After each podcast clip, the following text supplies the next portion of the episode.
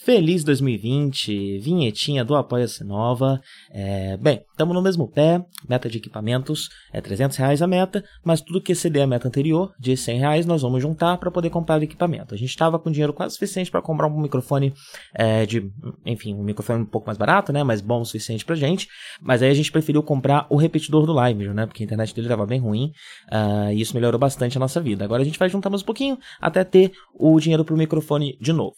Então, se você não apoia ainda, vá em apoia.se barra Project e faça aí sua contribuição para nós.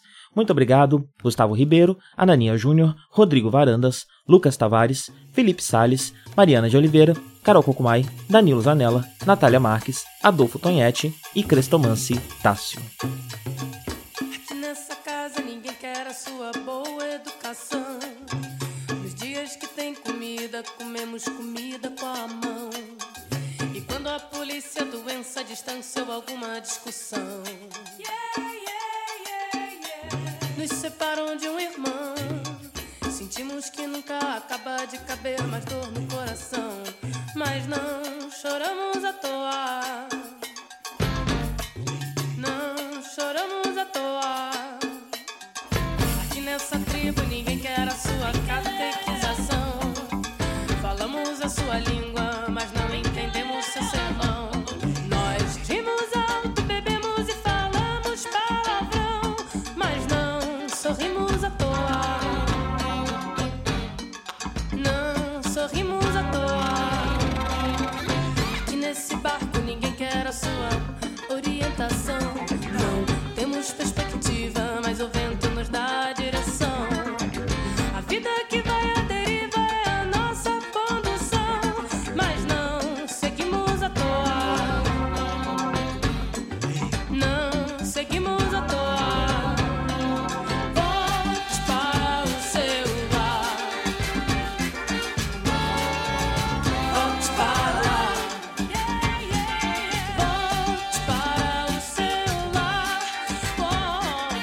Vamos falar dessas coisinhas. Vamos aproveitar que com o coronavírus a gente vai poder engordar bastante a nossa geladeira, já que não tem nenhuma pauta quente. É, Fala aí de Robo Fabulous. É, então, é... eu descobri essa porque assim, uh, esse, esse Robo Fabulous é, um, é, uma, é uma sériezinha de seis episódios, ou sete, não lembro, acho que foram seis, do Craig Ferguson. É, o Craig Ferguson, ele é um dos meus comediantes favoritos, né? Até uns anos atrás, ele fazia o Late Late Show, é... Aham. e, e ele, e assim, né, era, era- eu descobri por acaso, né, esse, esse talk show, porque muitos, é, muitas entrevistas viralizavam. E viralizavam por um motivo, porque era meio que o underdog desses talk shows americanos, assim, né? Ele, ele passava é, um pouquinho mais tarde da noite do que os outros, ele vinha logo depois de um que era bem grande. E o Craig, ele é um comediante escocês. Ele tem um estilo de humor muito característico porque ele é muito autodepreciativo e, e bizarro e, e esquisito e enfim, ele tem um jeito que é muito muito característico dele. Eu gostava muito do programa porque era um programa de baixo orçamento, o, o, o estúdio era pequeno, não tinha banda. Então ele conseguia fazer um formato. Era ele que de- tinha a caveirinha? É, então, ele conseguia fazer é, um formato muito experimental. Então, pra compensar a falta de banda e etc. Porque assim, depois eu vi, eu vi numa entrevista há pouco tempo, né? Ele explicou por que, que ele fazia. Porque é, ele tinha um sidekick, que era uma caveira robô, que conversava com ele, e tinha um cavalo também, que entrava, de vez em quando parava tudo e entrava um cavalo, que era só dois caras vestidos numa fantasia de cavalo. E, Uhum. e tinha o carinha, o diretor da produção, ficava sentado ali na frente, que ele vivia também interagindo com o diretor, e vai, vai- várias idi- idiosincrasias, assim, do programa que tornavam ele. É, é, é, trazia um charme diferente, né? E as entrevistas em si também, né? Ele tinha uma coisa de é, geralmente o entrevistador tem uns cartõezinhos, né, onde ficam as perguntas. E aí, se você, se você assistir, né, se você for no YouTube ver algumas entrevistas dele, você vê que ele tem esse ritual que ele senta com o entrevistado, ele rasga os cartões e joga, joga assim pelo ombro. Pra simbolizar uhum. de que é uma conversa realmente mais solta e era e, e, costuma, e costuma realmente ser uma conversa um pouco mais solta. Esses talk shows, esses late nights assim americanos, por melhores que sejam os são mais rígidos, os né? comediantes, né, que, que, é, então, são é aquela coisa mais, né, terno e gravata. Bom, eles usavam terno e gravata também, né?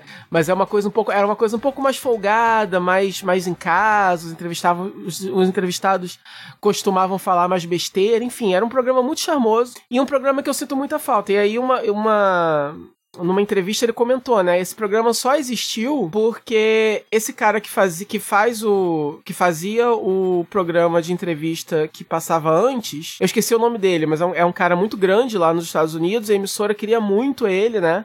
Então, para poder chamar ele, convencer ele, eles deram pro, pro cara a duas horas de programação, né? Então o cara, o cara era o dono daquele bloco, daquele horário. Então uma hora ele fazia uhum. o programa dele e outra hora esse cara resolveu produzir esse outro programa. Então, como é, essas duas horas pertenciam a ele e ele em si era o que a emissora estava interessado, eles não prestavam muita atenção no, no Late Late Show, né? No, no, no Craig. Então, ele diz que isso era bom, por um lado, porque ele podia fazer essas coisas, mas era ruim porque eles não tinham divulgação, eles não tinham porra nenhuma, né? Tudo que, toda a fama que ele ganhou, e ele fez por mais de 10 anos, eu acho que foram 12 anos, sei lá.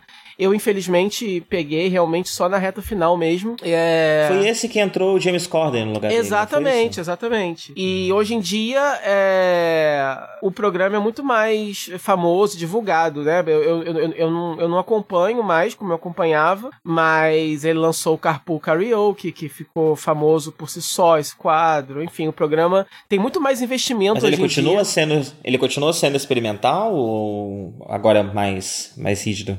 Também? Então, eu não sei muito porque eu não acompanho, mas uma coisa que eu reparei do pouco que eu já vi é que eles fazem uma coisa que só se faz em talk show na Inglaterra, que é você reunir vários convidados diferentes no sofá ao mesmo tempo e fazer um bate-papo com todo mundo. Uhum. É uma coisa que o que eles fazem, que é um formato de lá na Inglaterra, né? Tipo, não rola muito nos Estados Unidos. Isso eu sei que eles fazem no, no James Corden. Agora, fora isso, eu não sei, porque eu não conheço. Assim, eu conheço mais o James pelo Carpool Karaoke, porque eu vejo pelo YouTube, quando o artista uhum. me interessa, e eu conheço um pouquinho do trabalho dele em filme.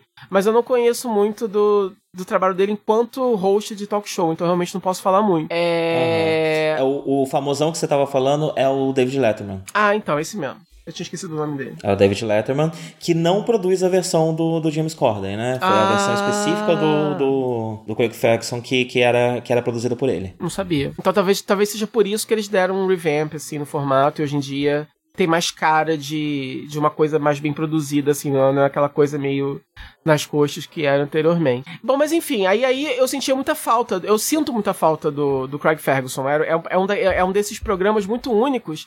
E, e é foda quando o artista que você gosta simplesmente não quer mais fazer aquilo que você gosta de ver ele fazendo.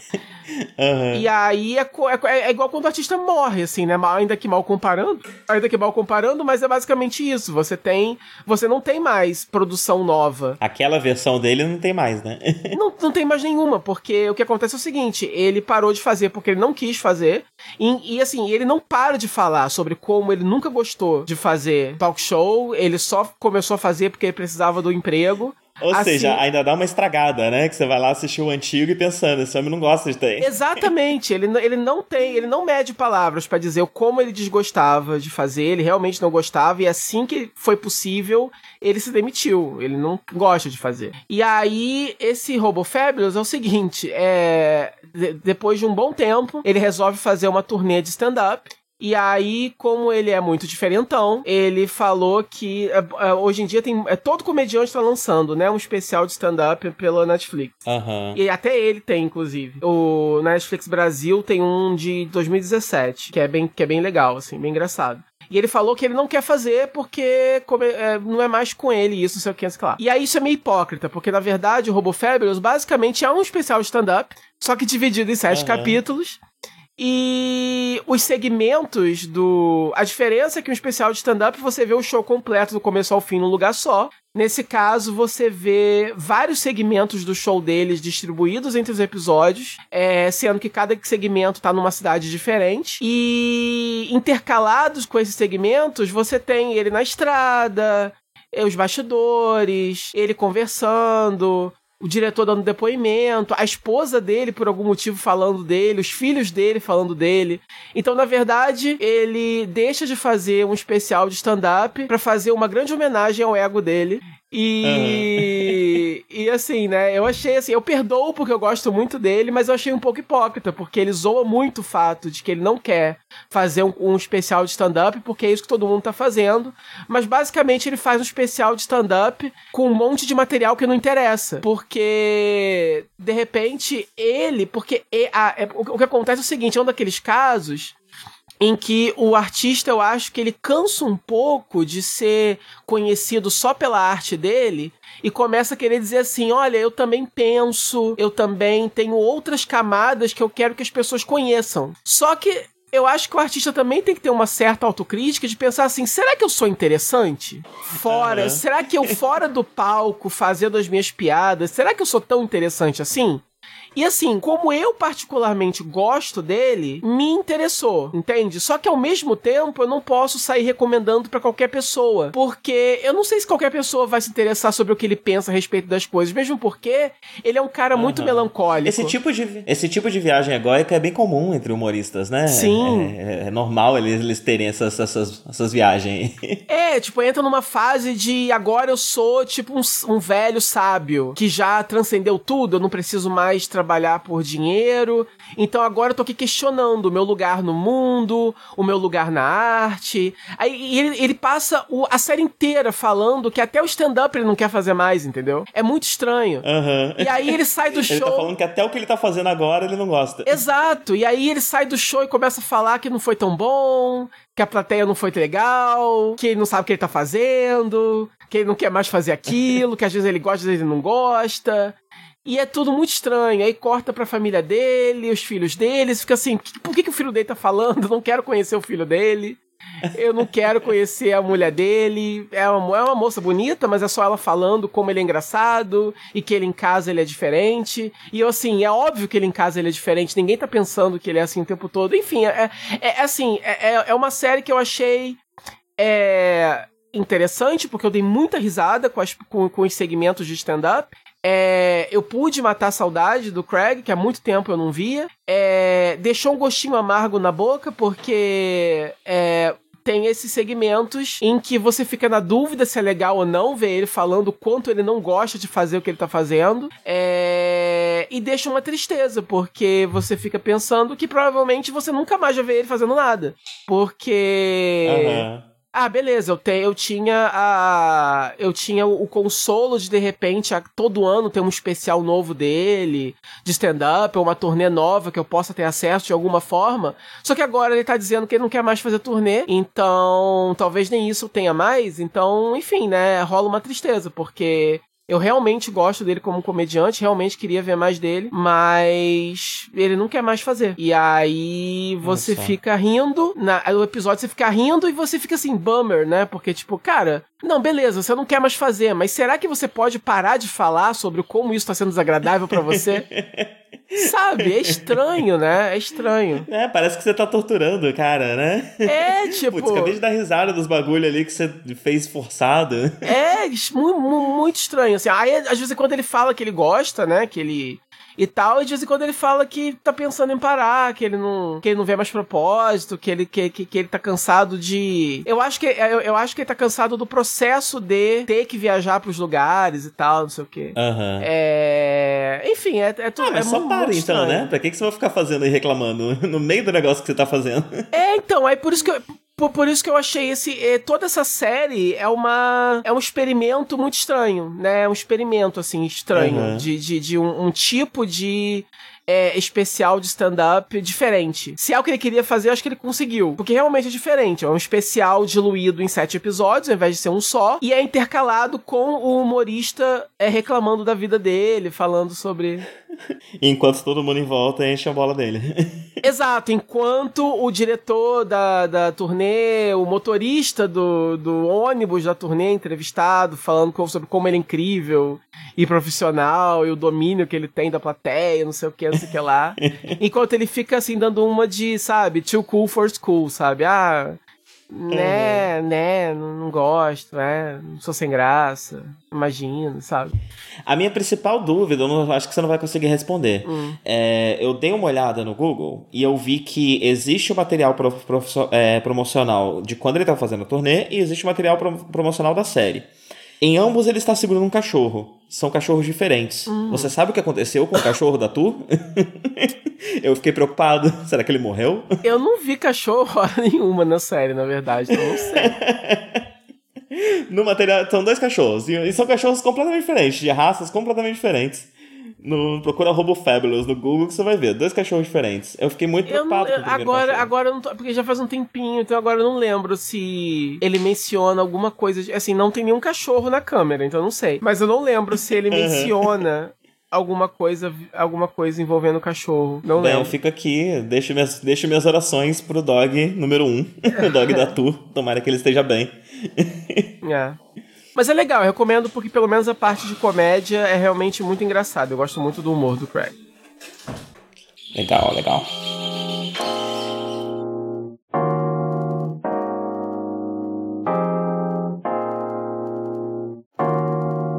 Eu assisti uma coisa bem antiga. Eu assisti Árvore da Vida, que eu quero ver desde que saiu esse filme. Eu também sempre quis ver. Você nunca viu? Nunca vi. Caramba, achei que a gente ia ter uma conversa aqui mais interessante. Mas você sabe. se eu tivesse da... visto, não lembraria de então... nada. Então a gente não ia ter conversa nenhuma anyway. Porque esse filme é Ok. É. é, ele é de 2011, eu acho. É, 2011.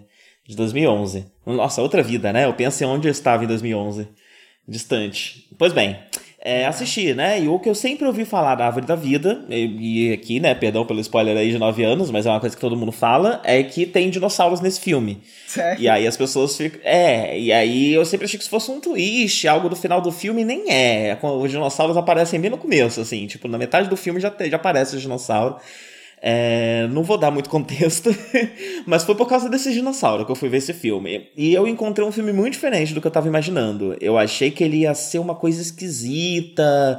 É, eu, eu fui esperando ver uma coisa meio Twin Peaks, né? Meio estranha, meio, meio quirky, né? Com, com, com uma estranheza no ar. É, e ele não é exatamente assim. Ele é primariamente um filme cristão, na real. Uhum. Ele é um filme que parte de uma premissa bastante cristã, que fala de, de, de assuntos ele tem uma aura, né? Você escuta a aura, você sente a aura crente em volta dele. Ele tem essa aura e dá para perceber que ele é um filme que está tratando de diversos assuntos por uma perspectiva bastante cristã.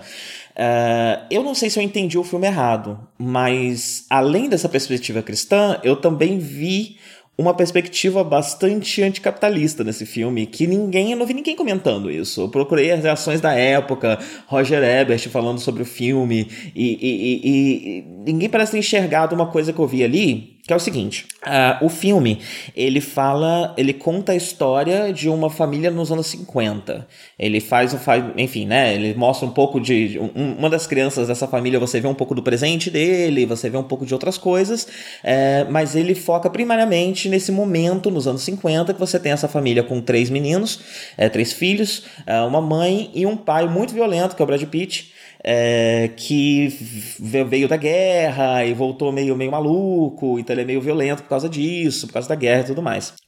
É, e o filme trata da forma como a família lida com esse pai. Esse pai, ele, ele é violento no sentido de. O, é, é, é, interessante a violência dele porque ele não bate nas crianças. Tem só um momento do filme que fica implícito que talvez ele tenha batido nas crianças, né? É, mas ele é alguém que tá sempre flertando com uma violência de controle. Então, sei lá, ele vira pro menino na mesa e fala: Olha, você vai ficar meia hora sem falar. Se você falar, é, você vai, vai sair da mesa de, de, de, de jantar. Só porque deu vontade nele, né?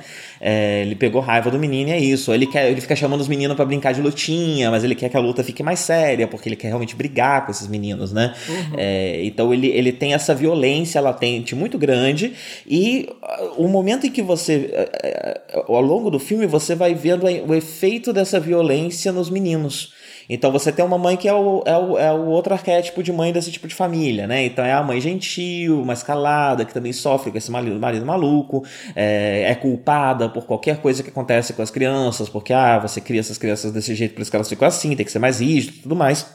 É, então ela tem muito essa, essa, essa, é, essa visão dela, né? É uma cena muito icônica que mostra o impacto da violência desse, desse pai na família é quando ele viaja. Tem o, o menino um dia chega, né? A mãe tá dormindo, ele acorda a mãe é, e pergunta cadê o papai. E ela fala: o pai, o papai viajou, ele vai passar, sei lá, dois meses fora trabalho. E as crianças imediatamente começam a dar uma festa na casa. Elas começam a correr, a pular, a brincar, é, porque não tem mais o olhar é, controlador e violento desse homem lá, né? Mas ao mesmo tempo o filme também começa a trabalhar no como esses, essas crianças estão entrando na adolescência, né? Estão passando pela puberdade e começa a mostrar como que eles herdam um pouco dessa violência, como que eles uh, descontam a violência reprimida, a vontade também de, de, de retribuir a violência do pai com mais violência, como isso é descontado em outras áreas, porque eles não podem bater no pai, matar o pai, né? É, e o filme vai trabalhando esses elementos e eu acho que essa é a principal coisa do filme. O filme, no panorama maior, ele fala um pouco sobre perdão, ele fala de uns assuntos mais cristãos, mas eu acho interessante a escolha da época do, do filme, né? Porque a gente tem essa tendência a acreditar que os antigos são assim, né? Quanto mais antigo, mais violento. Quanto mais gerações antes da gente, mais violenta era a forma como se criava as crianças, o que não é exatamente uma verdade, né? É, o, o, o, a forma como a gente vê os nossos avós, ou até mesmo os nossos pais, às vezes, é algo muito específico. E, tipo, os bisavós e os tataravós não necessariamente eram piores do que aquilo ou seguiam aquela tradição, né? Os avós falam, sempre foi assim e vai continuar sendo assim, mas isso não é necessariamente verdade. E, e essa forma de lidar com crianças e de e de, de criar ah, os filhos é sim um efeito do, do, do, do, do capitalismo, é um efeito do, do, da, do pós-revolução industrial, pós tudo que aconteceu no final do século XIX, começo da Segunda Guerra Mundial, Primeira e Segunda Guerra Mundial, né, que, que causaram um trauma gigantesco na humanidade como um todo, né, é, e muito dessa violência na forma de criar um filho e essa rigidez, essa militarização da família é, vem desse tipo de coisa, né, e o filme escolhe um ponto muito específico específico, logo depois da Segunda Guerra Mundial, para falar desse, para retratar. É, e no, no na forma como o filme é construído, dá a entender que ele está falando que a vida é assim, as coisas sempre foram assim. Mas o fato do filme ter escolhido esse ponto específico não me parece tão arbitrário. Parece, ou se foi arbitrário, essa coincidência gerou um assunto importante para ser debatido dentro do filme porque esse é um momento, né, após Segunda Guerra, em que isso está mais forte, né, em que você tem esses pais que foram para a guerra e que passaram por violências e que sofrem de PTSD, voltando uh, para casa e reproduzindo dentro do lar essa violência que eles estão trazendo da guerra, do, do campo de guerra. É, então acho que essa escolha não foi exatamente à toa, o fato do, do, do, do pai ter PTSD, e isso é um negócio muito sutil no filme, dá para passar direto sem perceber, porque tem um momento que a criança, uma das crianças está brincando, batendo a porta. E ele sofre de um jeito que só, só, isso só fica visível na expressão corporal dele, né? Mas ele não está só incomodado com aquilo, ele está sofrendo. Aquilo está causando algum sofrimento mais intenso nele, lembrando ele da guerra, trazendo ele para aquele lugar. Então ele briga com o menino, bota o menino de castigo por causa disso e tudo mais. Mas é uma marcação é, do, do, de como ele está reproduzindo uma violência que ele sofreu, né? É, e aí a gente vê como as crianças lidam com a, a possibilidade também de reproduzir essa violência uh, que está já enraizada na socialização masculina nessa sociedade ali dos anos 50. Uhum. É, e a forma como ele lida disso, as escolhas que essas crianças fazem, como isso reflete no futuro uh, delas. Uhum. Acho que esse é o grande tema do filme. É, o que tornou o filme um filme bonito, sofrido, é, meio esquisito, porque ele tenta ser um filme, eu acho que isso só é possível porque ele é um filme que é construído de uma forma de que ele não quer dar respostas, né? Ele não quer se fechar nas suas possibilidades. Então ele está mais retratando situações e talvez até bebendo de experiências pessoais do autor ou de coisas que ele é, do, do, do, do, do, diretor, enfim, ele está é, se, se, se alimentando desse arcabouço, né? E está mais mostrando as coisas do que apontando e falando isso é isso, isso é aquilo, isso é aquilo outro. Então, isso faz com que é possível que na obra haja informações, leituras e coisas que mesmo quem fez não tenha total discernimento, né, do que do está acontecendo ali, ou talvez tenha, não sei, não dá para saber.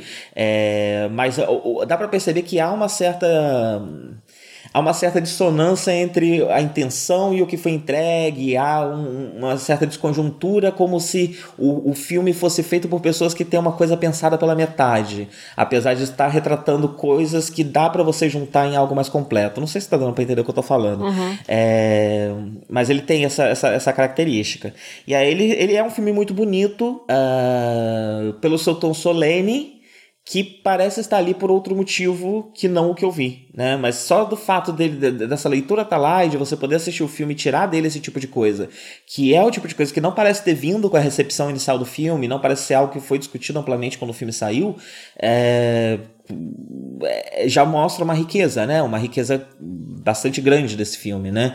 É... Então é isso. É um filme bonito, é um filme que, que, que talvez tivesse até intenções reaças ali, que pode ter leituras bastante reacionárias, de, podem ser tiradas de dentro do filme, uh, bastante religiosas também, podem ser tiradas de dentro do filme, porque ele é um filme com, com invólucro cristão muito forte, é... mas ele é feito dessa forma que, que, que, que ele é rico o suficiente para que você possa tirar diversas coisas dali de dentro.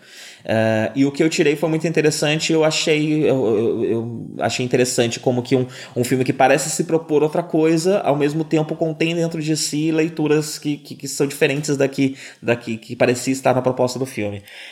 É, de tão rico que ele é. É isso.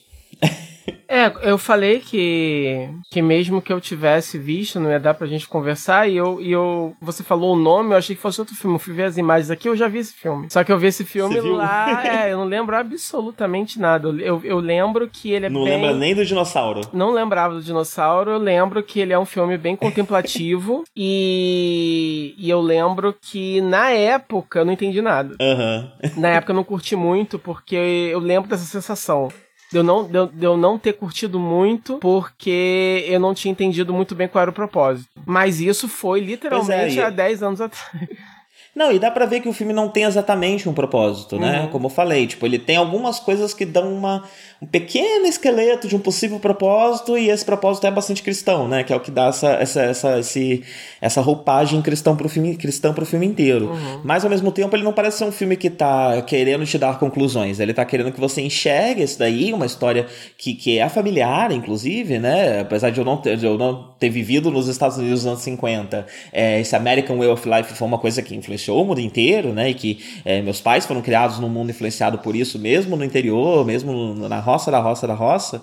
É, e, então é familiar, né? É algo que você consegue ver, mas você acaba vendo por uma outra perspectiva, porque é como se fosse uma perspectiva íntima disso.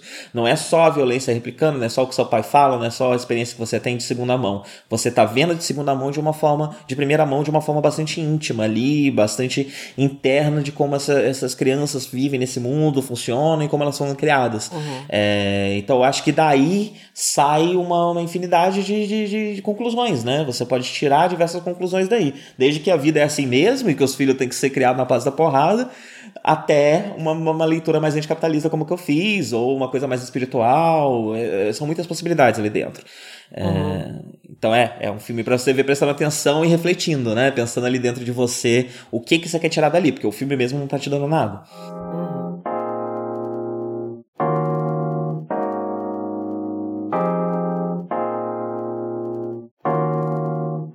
Também assisti outro filme, fiz uma sessão, foi no mesmo dia, eu fiz uma sessão de cinema cabeçudo, assisti César Deve Morrer, é um filme italiano é, de 2012. Ele não é um filme muito longo, ele tem uma hora e dez, é bem curtinho, ele é primariamente preto e branco, é, ele tem só uma cena ou outra colorida, né? E é sobre a encenação da peça Júlio César de Shakespeare uh, num presídio. É, esse filme, ele era para ter visto ele na faculdade, a professora que eu, com quem eu tive aula de clássicos, ela costuma passar, mas rolou greve, aí foi esquisito o final do, do, meu ciclo básico na letras. É, antes de eu vir para cá, e aí acabou que eu não vi ele, né? E ele ficou na minha lista para ver eventualmente, né? Ela, ela passa como uma forma de mostrar como os clássicos podem ser retrabalhados até hoje em dia para falar de assuntos bastante atuais. Né? E ele é sobre essa encenação, encenação dessa peça dentro de um presídio, anualmente rola, é, essa, essa, companhia de teatro, esse diretor vai lá e encena, é, ensaia e encena uma peça com os presidiários, é um presídio de segurança máxima, é interessante ver como é um presídio de segurança máxima na Itália, porque eles têm uma vida bastante confortável. É, todos eles têm um apartamentinho, às vezes eles dividem esse apartamentinho, mas tipo, rola uma mesa, uma cozinhazinha, eles passam um cafezinho, não é, sei lá, 50 pessoas amontoadas numa sala aqui no Brasil. Será? Que é... é isso mesmo ou é só o filme? Olha, não sei. É... Eu acho possível que seja, na real, porque o sistema carcerário brasileiro é péssimo, né? Ele é uma coisa muito diferente de como é. Dá para imaginar que o sistema carcerário europeu talvez seja é, um pouco mais assim. É... Então, não, não sei. Não, não, não, não posso te dizer com certeza absoluta, mas não acho tão, tão impossível, não. É... Mas é interessante porque é uma outra forma da gente encarar o cárcere, né? É, aqui no Brasil, quando a gente pensa em cárcere, a gente pensa principalmente no sofrimento de estar preso, mas não necessariamente no sofrimento de você ter a sua liberdade privada, é, mas sim nas condições péssimas que você, que você provavelmente vai estar vivendo, né? É, é, interessante como o filme remove essa camada e mesmo assim te faz refletir e pensar sobre as, os outros problemas do presídio, né? Os outros problemas da prisão. É, o, o, o filme começa apresentando os personagens e apresentando quem primeiro quem eles vão interpretar dentro da peça, para depois nos revelar por que cada um deles foi preso, né? É, alguns, é, no geral, é ou tráfico ou crime organizado, então provavelmente envolvimento com a máfia, é, tem um ou outro assassinato aqui ou ali. Uh, é esse tipo de crime que eles cometeram, né? Eles estão presos lá e vão encenar essa peça. E é interessante é, e aí também o filme cumpre bastante o propósito que a professora é, que exibe ele, né, para que as pessoas percebam, uh, como que através a peça vai virando uma espécie de terapia, é, questões pessoais desses, desses presos vai saltando, uh, vão saltando é, durante esse ensaio e eles têm uma oportunidade de resolver questões pessoais ali entre eles, entre si, uh, que normalmente eles não têm. É, tem uma cena muito, muito forte do filme né, que fala que o, o, o principal exercício de um presidiário é observar o teto por conta da falta de coisa para fazer lá dentro, né? Uhum. É, e aí mostra como, como que o efeito que é, essa peça de teatro tem para esses presos, não só no questão do entretenimento, não só na questão de dar para eles um propósito, algo para fazer, um projeto, né? É, mas também na, na, nessa questão meio terapêutica, né? A arte como terapia, você eles resolverem problemas internos e resolverem questões que não estão sendo resolvidas é, da forma como o cárcere ocorre normalmente. É, e, enfim, tudo isso faz a gente pensar sobre como encaramos o encarceramento, sobre como encaramos a prisão, sobre uh, se há qualquer espécie de efetividade em prender as pessoas como a gente prende, né? É, a gente está aprendendo por quê? Porque esse cara matou uma pessoa, ele pode matar outras pessoas, então ele precisa ficar isolado da sociedade. Mas não é só isso, né? É, teoricamente, eles, eles precisavam ser reformados de alguma forma, né? É. Eles precisavam ente entender por que o que eles fizeram é errado para que não cometam mais, ou enfim, não através de punição, mas através de, de conhecimento. Mas como fazer isso quando você tem uma sociedade toda quebrada que às vezes você precisa mesmo matar para sobreviver? É, e isso faz parte da sociedade que a gente vive. Então, é, ter, como, é impossível um presídio, um, um presídio cumprir essa função de reforma. Então, ele vai servir apenas para manter essas pessoas presas. E aí, enfim, enfim, dependendo do país, dependendo da situação, a gente descobre que isso também é uma grande indústria. É, é sobre você é, prender a maior quantidade de pessoas possível para ganhar bastante dinheiro em cima disso, para ter trabalho escravo gratuito, uh, ah, para cercear uma, uma parcela da população, às vezes até mesmo de corte racial, é, ou de sempre, né, nesse caso sempre de corte é, econômico, né, então a parcela mais pobre da população é quem é preso, quem é rico não vai preso, é, o crime só existe pro pobre, né. Ah, o filme não fala desses assuntos, mas o filme te mostra a, a, a, peça de uma forma muito pessoal, muito bonita, que faz você refletir sobre, sobre essas coisas, né, de um jeito muito humano, muito bonito. E recomendo, é super levinho, super tranquilo, super rápido. É, se chama César Deve Morrer, César Must Die em inglês, e em italiano Cesare Deve Morire. É, recomendo, recomendo. Muito bom o filme. Belíssimo, belíssimo. Legal. Fez parte de algum circuito de prêmio? Por, por que, que você chegou a esse filme? Por causa da professora, né? Ah, tá. Mas ele ganhou um urso de ouro, urso dourado, como se chama o Golden Bear? Ele participou do do, é do de Ouro. o Festival Internacional de Berlim de cinema. Uhum. É, e ganhou esse, esse urso dourado aí, urso de ouro, não sei. Uhum. É, um- é uma premiação alemã, prova- que parece focar primariamente no cinema europeu mesmo, né? Tem Uhum. umas coisas aqui dos Estados Unidos, umas coisas do Japão, mas bastante coisa do cinema europeu. Muito lindo, muito bonito. É, Vou até depois dar uma olhada em mais coisas do, do- dos diretores, né? São dois diretores, na verdade, eu não sei. eu acho que eles são irmãos, eles têm o mesmo sobrenome. É o Paulo Taviani e o Vittorio Taviani. É, falecidos, não sabia. Acabei de ver aqui, morreram. Os Um dois. deles, um deles faleceu. Ah. Um deles faleceu. É que eles são gêmeos, eles têm exatamente a mesma idade. 88 anos. Hum, ah, nossa. Não, eles não têm a mesma idade, não. Desculpa. o, um deles morreu com 80, o, o mais um deles morreu com 88 anos e o outro tem 88 anos agora. Por isso que eu me confundi. Ah, tá. Mas eles são irmãos, são, são diretores de cinema irmãos. Um deles faleceu em 2018. O outro ainda está vivo, com 88 anos. Caramba, então eles já fizeram Sim. esse filme super velho. Sim, sim, foi um dos últimos deles. Eles fizeram mais dois Uhum. filmes depois desse. Hum, prolíficos ali, apesar de, de idade avançada. Sim, e tem uma quantidade grande, tem mais de 20 filmes aqui na lista de filmes deles. Hum. Então eu acho que eu vou ver algum outro, alguma outra. Tem até série de TV. Não, um filme de TV e uma minissérie de TV aqui, que é deles.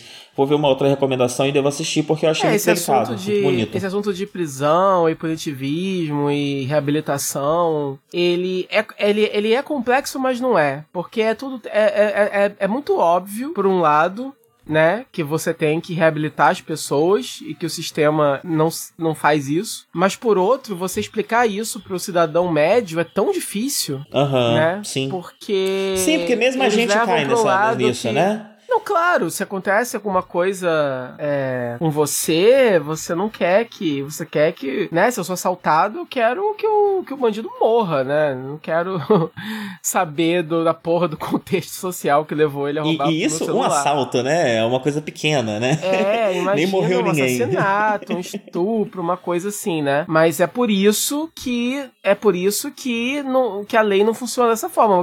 É, Cada vítima escolhe o que fazer com o criminoso que lhe, né? Já pensou se fosse assim, né? Que bom, é bem que não é assim. Então a discussão não pode ser nesse nível, porque, né? não- enfim, não é assim que, que funciona. Mas enfim, é muito difícil. As pessoas entenderem que é, é, um, um sistema carcerário, por exemplo, né, que, que só piora situações, tudo que vai fazer é devolver para a sociedade alguém que entrou pior do que, né? Então, assim, é, é devolver um problema maior. Já era um, era um problema antes e aí você tá piorando um problema ao invés de resolver o problema. Aham. E aí é ruim pra todo mundo, não é ruim só pra pessoa, não é ruim, é ruim pra você que tá aí reclamando, que você, para você mesmo aí que tá dizendo que não tem que ter pena de presidiário, tem mais que se fuder, ele vai ser um problema pra você mesmo, entendeu? Então, como é que ele tem que se fuder? Ele não, né, tipo, ele não pode se fuder tanto assim, ele tem que ter alguma forma de consertar e também É. de prevenir. Tem que ter forma de Sem prevenir. contar que só tá falando isso quem não, quem não, quem não tem a possibilidade de tanta possibilidade de ser preso, né?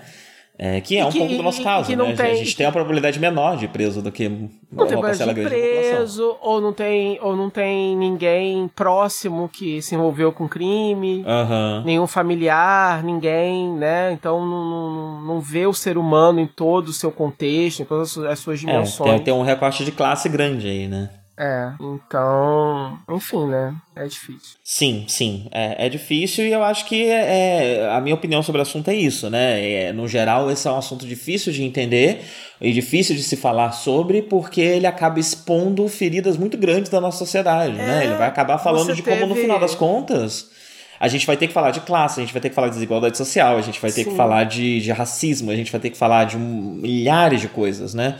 É, que E é muito melhor- difícil, As é pessoas muito preferem que não difícil. sejam faladas. Exatamente, então é muito difícil você usar, né, a questão do- dos, dos das prisões e dos prisioneiros para puxar para esses assuntos de racismo e não sei o quê, porque a, a, a, a população já acha que esses assuntos que isso não existe, que é frescura.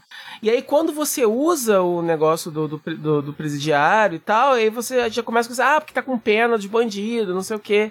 A galera não consegue sair da, dessa bolha, né? Uhum. É, e aí é muito difícil. A gente viu isso acontecendo agora com, com a situação. Acho que você provavelmente deve ter ficado sabendo, né? Da situação da reportagem do Fantástico, falando sobre prisioneiras é, transexuais é, no Brasil e da ah, desigualdade. Não bem, não. Ah. Então, rolou, rolou isso, né? Rolou uma reportagem mostrando é, é, como que é a vida de prisioneiras é, transexuais no Brasil. A matéria mostra várias dessas prisioneiras. Você, pode, você consegue encontrar no YouTube essa matéria, Globoplay uhum. também, eu acho. E aí mostra vários casos e tal. E tem um caso em especial de uma detenta chamada Suzy, que aí o. É, a reportagem é do Drauzio Varela. E aí o ah, Drauzio. tá, o do abraço, tá ligado? Exato. Aí o Drauzio, é, conversando com ela, ela fala que tá há mais de nove anos sem é, receber visitas e que o, o marido dela tinha sido transferido para outra. É, para outro presídio, eles estavam sem se ver há anos e tal. Aí o Drauzio vira e fala, muita solidão, né, minha filha? Ela fala, é, e ele dá um abraço nela. Uhum. E aí. E aí o MBL. E, e assim, foi uma confusão muito grande, porque, porque inicialmente algumas fontes é, conhecidas por serem fontes de, de, de, direita populista reacionária espalhadora de fake news, tipo MBL, antagonista, etc., começaram a divulgar que a detenta eh, teria sido é, condenada pelo, pelo estupro e assassinato de uma criança de 9 anos de idade. E não, porque não, porque inicialmente o abraço do Drauzio Varela causou uma comoção e as pessoas estavam se organizando para mandar cartas para ela né? Uhum. E aí escolas e crianças escreveram cartas e descobriram o endereço do presídio, mandaram cartas, e aí rolou, rolou essa notícia. E aí rolou uma briga na internet de gente falando que isso era fake news, e aí depois parece que não era fake news, porque outros veículos com mais credibilidade começaram a apurar a história, e parece que a história era essa mesma, e aí começaram a atacar o Drauzio Varela, e o Drauzio teve que dizer que ele, como médico, exercendo a profissão dele, ele não faz, ele, ele, ele, ele não procura saber qual é o crime ou qual é a, né, enfim. E... É, ainda mais ele que tem um histórico de presídio, tá acostumado, né? A pessoa tá presa, ela, ela cometeu um crime. É óbvio que ela Exa... cometeu um crime. Exatamente. Senão ela não estaria presa. Ele tem todo um histórico de trabalhar com presidiários, enfim, ele, ele, ele não, enfim, ele não faz esse julgamento. E aí, e aí no final das contas, a, a galera começa a ser né, transfóbica com a, com a presidiária e se referir pelo nome, né, é, pelo nome uhum, de batismo porque aí tudo masculino. Bem, né? Exato. E aí, e, a, e aí eu vi pessoas. Aí, aí, aí, eu vi pessoas falando, né? Não, mas calma, isso não justifica você ser transfóbico. Aí a pessoa respondeu assim: Sério que a sua prioridade é essa? É um estuprador de criança, Ué, não sei qual... o que, não sei o que lá. e qual Ué. é a sua prioridade? Ficar xingando ele, tá adiantando de quê? Não, tipo assim, pessoa, é, né? é, a mesma coisa que virar e falar assim, então quer dizer que se um negro cometer uma, um crime, você pode se referir, se referir a ele com algum termo racista? Porque como ele é um criminoso, eu posso ser racista com ele? É, pois é, pois é. Não, né? E isso assim, você consegue entender. E, no final das contas, tira isso, isso fala muito sobre isso fala muito sobre o rótulo criminoso também, né? O rótulo criminoso ele muitas vezes é usado para desumanizar e é por isso que ele é aplicado na parcela pobre da população. Uhum. Você ele te dá o aval de ele é menos humano porque ele cometeu uma atrocidade, ele é menos humano, ele é menos uma pessoa. Às vezes nem cometeu, às vezes cometeu, às vezes foi mal entendido, às vezes faz muito tempo se arrependeu, enfim, mas a partir do momento que isso aconteceu, essa pessoa deixa de ser humana e permite que todo o racismo, toda a transfobia, tudo que eu tenho dentro de mim aqui eu possa botar para fora sem nenhum grande problema. É, porque agora tá permitido. E assim, e sem contar que acaba tirando completamente o foco da, da, da matéria. A matéria era sobre a realidade das prisioneiras trans do Brasil. Ponto. A gente uhum. não tá falando aqui dos crimes cometidos ou qual a punição. É, é, né, qual tipo de punição, porque aparentemente ela tá lá condenada a 30 anos de, de cadeia. Então, assim, se você quer discutir o crime que ela cometeu ou, ou o tipo de punição que ela deveria receber por, pelo, por esse crime, se de repente um crime de estupro e assassinato mereceria uma punição maior. É, o que essas pessoas é querem história. é que ela morra, né? É isso que as Exato, pessoas não, querem. exato, Porque ser exato, preso não é é, o tá. suficiente. Eu quero que morra. E essa lógica esquisita de que eventualmente a gente vai matar todos os criminosos do mundo. Vamos, quando a gente matar toda a humanidade. É, não, mas olha só, se, se, se- você acredita, de repente, numa prisão perpétua, né, num caso desse, ou numa uma pena de morte, num caso desse, beleza, mas aí a discussão é outra, entendeu? A discussão da reportagem. Aham. O Fantástico, ele não divulgou. Aí muita gente falou que o Fantástico errou em não pesquisar o background criminoso do- da- da- das entrevistadas justamente para mas que, como assim Não- mas a, a É, discussão não é o a discussão não a é o pessoa crime presa cometeu crime, gente. Não, não é. É, a reportagem fala, né? A maioria das, das prisioneiras trans no Brasil são presas por crime de, de furto, ou roubo ou tráfico, né? É, E aí a reportagem fala, né, que ah, pra garantir que não rolasse esse tipo de grande movimento de empatia por alguém que cometeu um crime hediondo, a Globo deveria não ter entrevistado detentas que cometeram crimes hediondos. E adivinhar, né? Que tudo isso ia acontecer e sei lá. Ah. Exato, Enfim, mas é, tipo, é, é problema entendeu? da higienização, É né? Isso é muito parecido com aquela, com aquela, aquela, aquela conversa, né? De, de performance, que eu tenho muito problema com ela, que, por exemplo, é, eu posso ser gay, mas aí eu tenho que ser gay de um jeito que a, o evangélico aprove. Então, escolhi, escolhi, esperar, casei, tô vivendo a vida inteirinha com o mesmo cara, vamos adotar crianças, a gente vai viver a vida nuclear, familiar, perfeita, que todo mundo aprova. Porque se não for Uhum. assim, não, não, não pode ser gay. É, então é, é, é, é o movimento, todos os movimentos se, se esforçando horrores para estarem higienizados e estarem dentro de uma caixinha específica que é aprovada. É, A pessoa cometeu um crime horrível, tal, tal, tal, etc. Cometeu um crime horrível, fez coisas horríveis, isso eu tá pagando por isso. Lá, foi presa. Não acho que seja a forma correta de lidar, não acho que é isso que resolva. A gente sabe que isso não vai resolver. E aí? É, né, né, por causa disso que a gente. Que, que ela cometeu esse crime. Aí a colega do lado só roubou um bagulho, né? Rou- Roubou o celular de alguém ou traficou. Essa pessoa merece passar por tudo isso também. Todo mundo merece sofrer isso tudo. Por, alguém merece sofrer isso tudo, né? É, é, é- é replicando a violência, fazendo a pessoa passar pela mesma violência que ela cometeu. Que, que isso tem algum efeito, né? Cientificamente, historicamente, a gente sabe que isso não serve pra nada. Ou, né? Existe até a máxima violência gera violência. Então, você replica a violência que a pessoa fez nela mesma, com que propósito? Com a pessoa de deixar, com o propósito de deixar ela ainda mais violenta e criar aquele problema que você falou, né? Uhum. E sem contar que é isso, né? Acaba tirando o foco que era ali falando sobre a, a, a, a situação mesmo de A desigualdade. precária, porque, né? É, porque como você está falando, a ideia é reabilitar as pessoas. Porque a gente não tem no momento uma, uma lei que. Que né, que tenha pena de morte para crimes assim hediondos. Então não importa o crime que você cometa, em algum momento tu vai estar vai tá livre. Então, e aí, né? É, a discussão é essa. Então, e é uma discussão extremamente difícil de fazer por causa disso, porque como você falou, tem vários outros preconceitos atrelados, e aí, como a pessoa cometeu, né, um crime hediondo, toda a discussão é invalidada e eu posso só despejar todo o meu preconceito, todas as minhas, né, todas as minhas, todo o ódio que tem dentro de mim e um ódio ignorante, né, porque não, não, não como você falou, não adianta de nada, não resolve nada, não, não ajuda em nada a longo prazo o problema mesmo principal. Pois é. Pois é. Mas, recomendo o filme. O filme não fala desses assuntos de uma forma, eh, dessa forma política.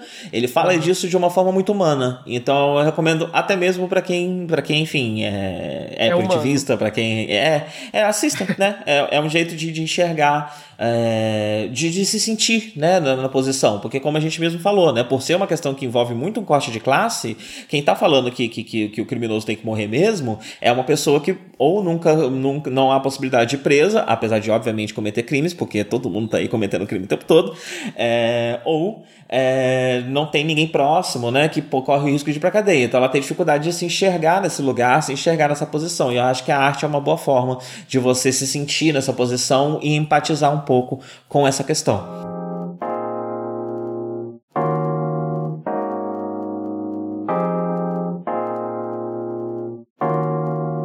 Mas vamos seguir em frente. Você assistiu a versão americana de What We Do in the Shadows? Assisti a série, né? O que Fazemos nas Sombras é o filme do, do Taika Waititi. Eu acho que ainda tem na Netflix. É, é muito legal, né? Um filme neozelandês dele. Sobre esses é, vampiros que dividem uma casa e tal. Enfim, já falou dele aqui, eu acho. E aí, com a fama do Taika, né? Esse filme acabou sendo conhecido mais conhecido, mais difundido, e aí ganhou esse seriado americano. Saiu uma temporada, já, tão, já vai sair a outra. E é super legal, só que agora é, são outros personagens, né? Não são nem os mesmos uh, atores, né? Mesmo porque o próprio Taika fazia um dos personagens e tal.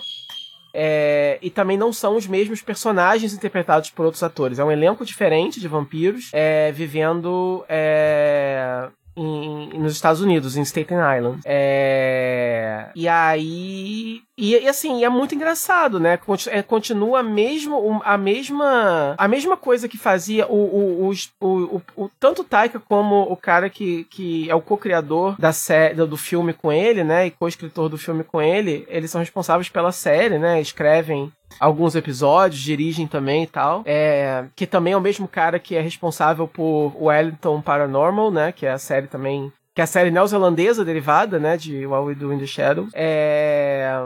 E aí você tem esse mesmo estilo de humor que funciona tão bem no filme, funciona aqui. E só que com as situações diversas, assim, todas muito criativas. Então, a principal fonte de humor, tanto do filme como na série, é o fato de você ter. É, porque é um documentário, né? Mostrando, é um mockumentary mostrando a vida, né? O dia a dia desses vampiros. E aí você tem vampiros que são muito antigos, é, de épocas remotas, de regiões do mundo diversas e remotas também e tal. Uhum. E eles são vampiros extremamente clássicos e imponentes e eloquentes na sua vampirice, só que envolvidos em situações absurdamente mundanas e, e probleminhas do dia a dia e inseridos na nossa sociedade normal. E isso é muito engraçado, não sei porquê. é tipo uma piada só que se repete o filme inteiro e que se repete na série inteira e você não se cansa dessa única piada. Uhum. Então, assim, é uma piada. É assim, a série é um desafio de é, quantas variações da mesma piada a gente pode fazer até que isso fique cansativo. E eu digo que durante a série inteira não ficou cansativo ainda. Eu ainda tô achando muito engraçado. Os personagens novos são muito bons. Agora são. São dois vampiros, né? Né? Tem uma vampira agora que mora com eles. Tem um cara muito engraçado, que é um, vamp que é um vampiro um pouco diferente, que é um vampiro de energia. Então. Ele é feito ele... de energia? Não, ele, ele suga sua energia. Então, na verdade, ah. ele, é, é, ele, ele, ele, é um carinha normal, careca, barrigudinho, que trabalha no emprego, é, é no, no, num escritório, assim, né, normal, burocrático normal. E ele fica conversando com você assuntos muito chatos. E ele é muito chato, ah. muito banal. E ele e suga assim sua energia. Suga. Exato, aí todo mundo fica extremamente cansado, deprimido em volta dele e tal. E ele é o único deles que pode andar de dia e tal, e ele pode sugar também de outros vampiros. Então, nem os vampiros gostam muito dele. Tem esse, tem esse uhum. diferencial. É, é, no original, tinha um dos vampiros da casa, era tipo um Nosferato, né? Tipo um, uhum. cara todo meio morcego e tal. Nessa série não tem esse personagem fixo, mas tem tipo um líder, né, da, do, dos vampiros que é muito antigo, que tem essa vibe monstro e tal, e que vai passar um tempo com eles, né? E tem um arco assim, ele não ele não participa a série inteira, mas tem um arco envolvendo ele que é muito divertido. É e é, é um dos arcos mais bizarros assim também da, da, da, da série. A série tem momentos assim de que acontecem coisas que você fica assim, what the fuck, entendeu? Entendeu? Tipo, umas coisas muito rápidas e muito bizarras, assim. Um tipo de humor muito bizarro que não tinha tanto no filme, que eles exploram mais aqui. E tem um episódio em especial que é o meu favorito, assim, que tem participação especial, assim, surpresa de vários atores famosos que já interpretaram vampiros em, outra, em outros filmes ou séries em determinado momento que participam da série é, interpretando os, seus, os seus vampiros, ou versões dos seus vampiros e tal. É, e o, o, episódio é cheio de piadinha metalinguística com as obras originais em que esses atores participaram, enfim. Muito legal, muito interessante. Super tem os lobisomens na série também? Tem, tem, tem. Tem um episódio com, com os lobisomens. É... é interessante, porque pelo que você está falando, ele, ele não é exatamente uma adaptação, né? Ele, é, ele, ele adiciona coisas novas a, a esse universo, né? Sim, inclusive nesse episódio, né? Soft spoiler, mas para animar a galera a assistir nesse episódio em que tem participação especial de outros, o Taika participa fazendo o personagem que ele faz no filme. Ah, então, ah, legal. a série não chega nem a negar diretamente o universo do filme, só tá mostrando essa outra galera, esse, esse, esse outro grupo de vampiros que mora aqui em Nova York. Uhum. É... é bem interessante, eu gostei bastante. E eu comecei a ver o Wellington Paranormal também, só que eu não tenho muito a dizer ainda porque eu só vi dois episódios. Mas uhum. por causa da série americana de, né, o We Do in the Shadows, eu fiquei com saudade desse universo, querendo consumir mais, e baixei o Wellington, que é a mesma vibe, né? Sim, é, sim. Também são situações... Você falou dessa série aqui já, né, uma vez. Sim, sim, eu assisti, eu assisti. Aham. Uhum. Eu acho que, acho que foi só uma temporada e morreu, né? Eu nunca nem procurei mais se, se saiu mais alguma coisa. Foram duas temporadas, eu baixei as duas. Ah, tem uma segunda? E... Eu não vi a segunda. Tem. Tem uma segunda. É... E aí a mesma vibe, né? Só que aí são os policiais lá em é, é, enfrentando né, casos paranormais diversos em, em lá, diversas lá criaturas, né? Tem, possess tem, possessão demoníaca, tem fantasma, tem todo tipo tem de coisa. alienígena, é. E o, o legal. E o legal, e o humor vem do, do, do, da forma casual, porque também é um mockumentary, e são dois policiais, assim, que não tem nada de heróicos, são é uma, é uma mulher e um cara, né? Que eles participam da versão, né? Eles, do filme. É, eles aparecem no, no Autumn do é, Shadows, né? No filme. Sim, sim, sim. É, e a piada é que eles são completamente ordinários, assim, e eles lidam com as situações de, de paranormalidade também de forma super cética e, e, e, eles nunca entendem muito bem o que está acontecendo, né? Você, você o, o telespectador está sempre três passos à frente deles, o que é uhum. muito engraçado. Então também é um caso de uma piada só que por algum motivo nunca perde a graça. Uhum. Ela vai sendo renovada todo episódio. É muito, é muito legal, é muito legal. Tipo, é uma, é uma, é uma, é uma, é um fosso assim, é, é um poço de de, de graça infinito, assim, que eles. Infinito. Que eles, é, que eles encontraram. Muito legal. Até marquei na minha lista de coisa para ver que é a segunda temporada, não sabia que já tinha. É.